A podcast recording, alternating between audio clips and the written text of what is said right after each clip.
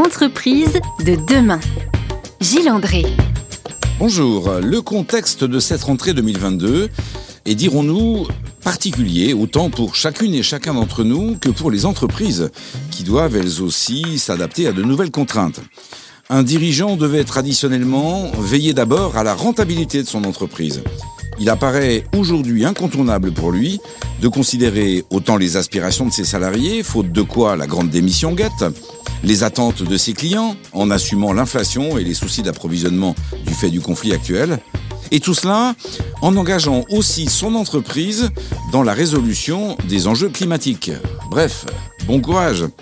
Pascal Demurger, le directeur général de la Maïf, explique lui que l'entreprise de demain sera justement engagée et politique. Il est notre invité, il nous explique comment et pourquoi dans quelques instants.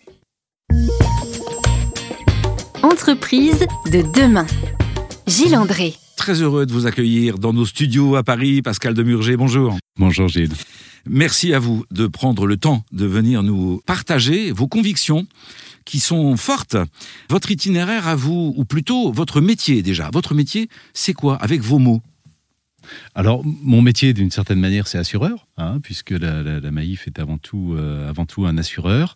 Mon métier personnel, c'est, euh, bah, je dirais, me mettre au service euh, des 9000 collaborateurs de l'entreprise pour qu'ils puissent à la fois exercer leurs fonctions dans, dans les meilleures conditions et, et s'y épanouir quand on a 9000 collaborateurs, quand on est à la tête d'une structure qui a, qui compte euh, presque 4 millions de sociétaires et d'adhérents.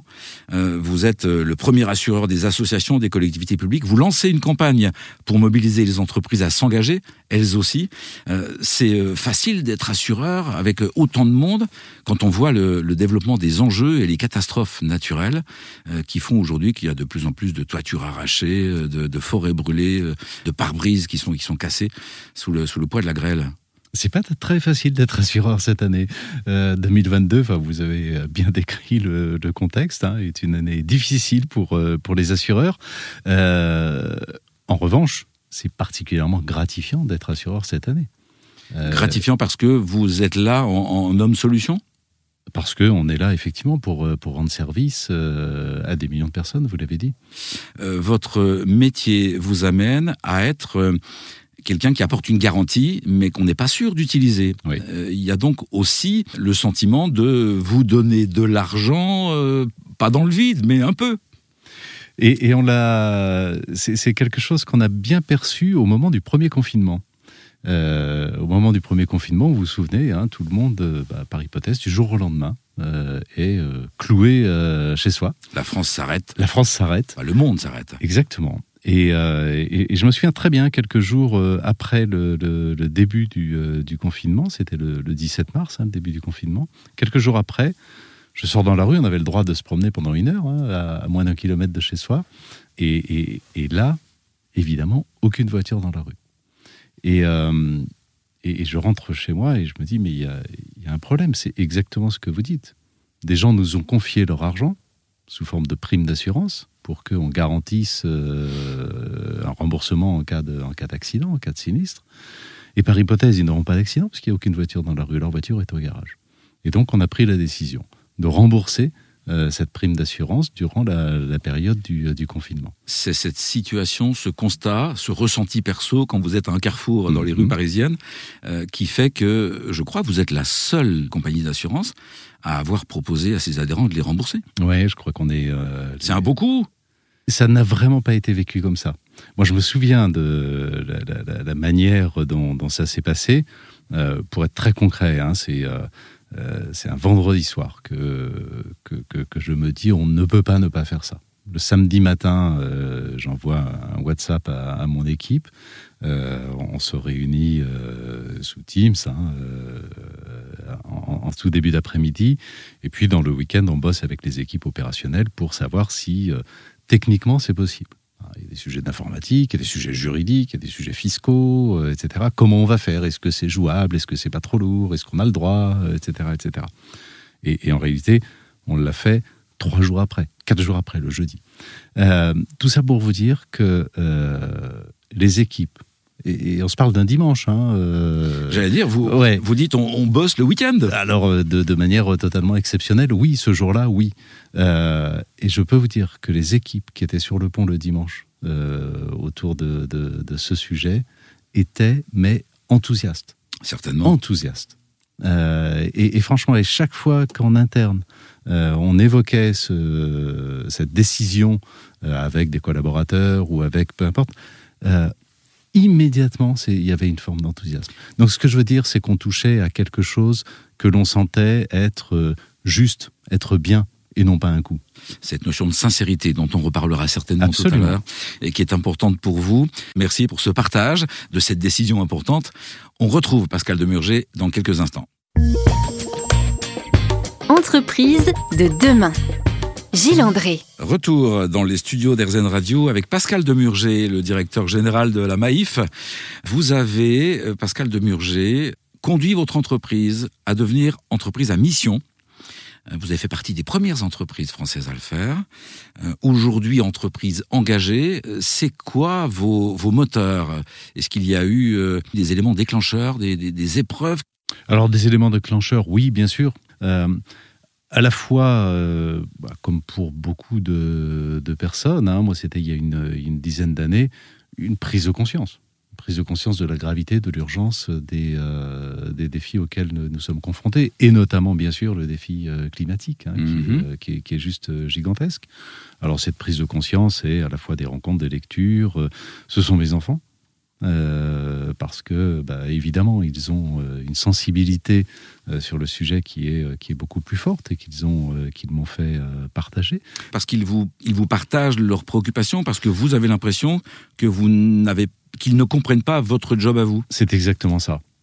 Non seulement qu'ils ne le comprennent pas, mais qu'à minima, ils n'en ont rien à faire, voire, voire même qu'ils trouvent ça comment dirais-je, euh, en, tout cas que ça ne contribue pas à construire le monde dans lequel il voudrait, euh, il voudrait évoluer demain.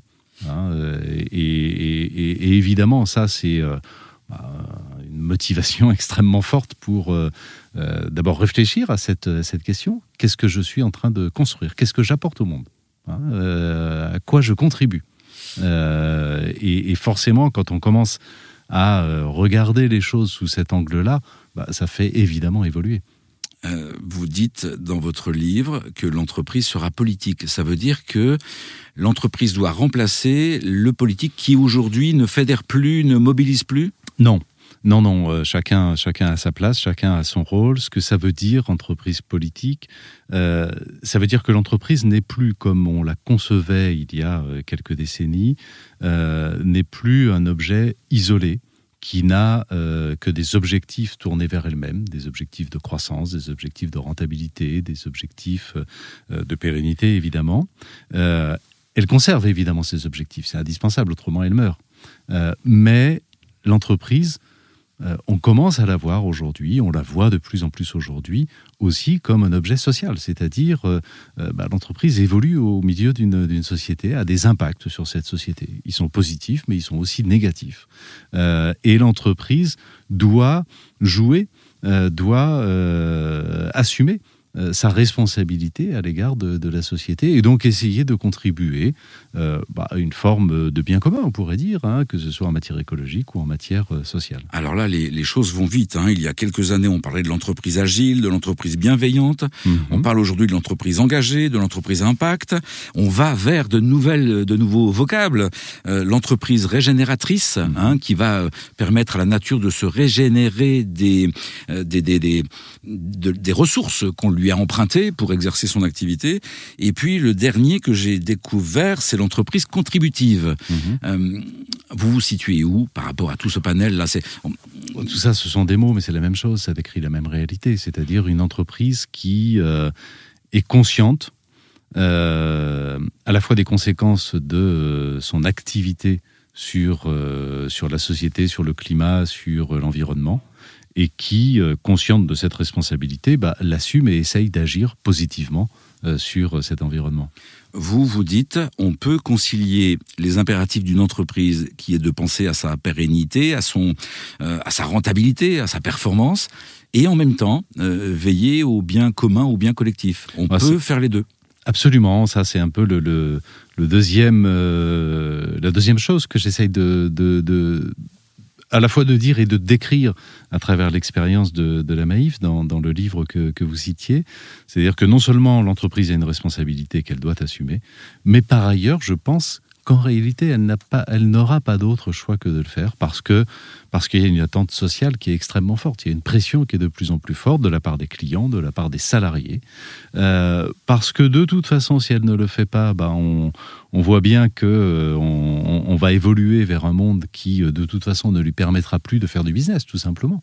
Hein, et donc, oui, l'entreprise a intérêt clairement à le faire. Alors vous allez nous dire dans quelques instants, si vous voulez bien, Pascal de Murger, quelles actions concrètes vous avez enclenchées à la Maïf et que nos auditrices et nos auditeurs pourraient enclencher dans leurs entreprises. Avec grand plaisir.